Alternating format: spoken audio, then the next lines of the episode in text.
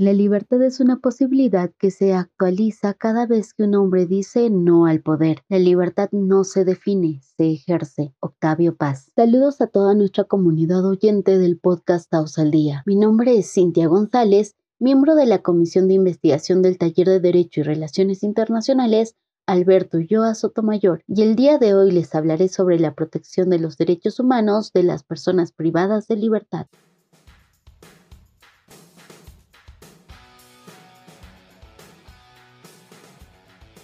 En los episodios 2, 5, 7, 10, 12, 14, 17, 19, 21 y 23 abordamos los derechos humanos desde la definición, conceptos básicos, clasificación y organismos internacionales involucrados, los cuales son de fundamental importancia para el entendimiento de los derechos humanos.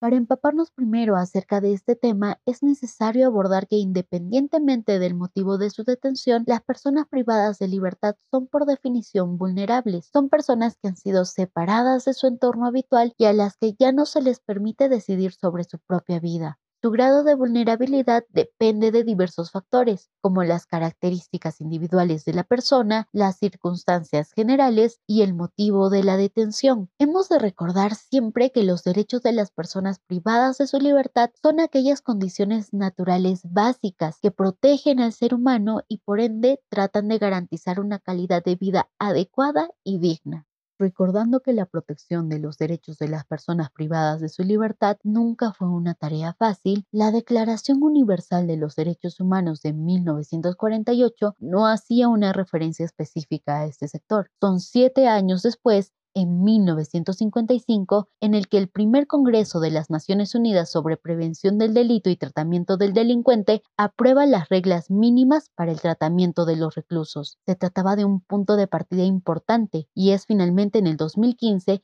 que la Asamblea adopta normas ampliadas, conocidas como las reglas Nelson Mandela.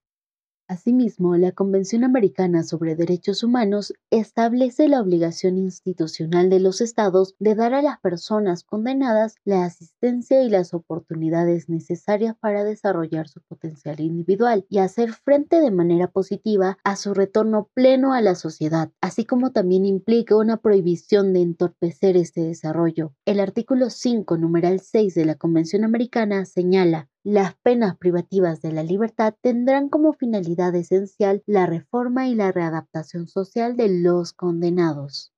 Ahora debemos preguntarnos qué es lo que pasó en la pandemia. La Comisión Interamericana de Derechos Humanos, mediante distintos mecanismos, se ha pronunciado sobre la especial situación de vulnerabilidad que enfrentan las personas privadas de libertad, la cual se ha visto agudizada en esta pandemia. La Corte ha manifestado su preocupación por las alarmantes condiciones en las que se encuentra la población carcelaria, que incluye precarias condiciones de salubridad e higiene y niveles de hacinamiento extremos.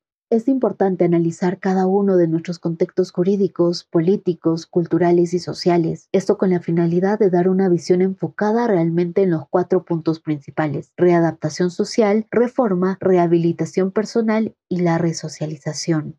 Recordemos que el derecho internacional establece que las autoridades responsables deben garantizar que todas las personas detenidas bajo su jurisdicción reciban un trato humano, es decir, el respeto debido a su dignidad y valor como seres humanos. Esta obligación se refiere únicamente al deber de preservar la vida y la salud de los detenidos, pero en realidad va más allá que solo esto. No obstante, en Latinoamérica las condiciones de muchos centros penitenciarios se encuentran en deterioro en hacinamiento o en manos de pandillas penitenciarias.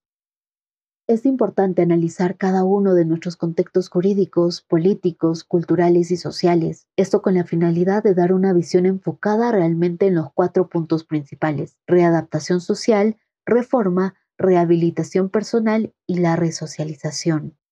Esperamos que hayan disfrutado del tema desarrollado. Extendemos nuestros agradecimientos por haber llegado hasta este punto del episodio y si lo disfrutaron nos ayudarían bastante comentando y compartiendo nuestro contenido en sus redes sociales. No se olviden de seguirnos para que no se pierdan los nuevos capítulos y secciones. También generamos contenido en nuestras redes sociales donde nos pueden encontrar en Facebook, LinkedIn, Twitter e Instagram como TaosUNMS.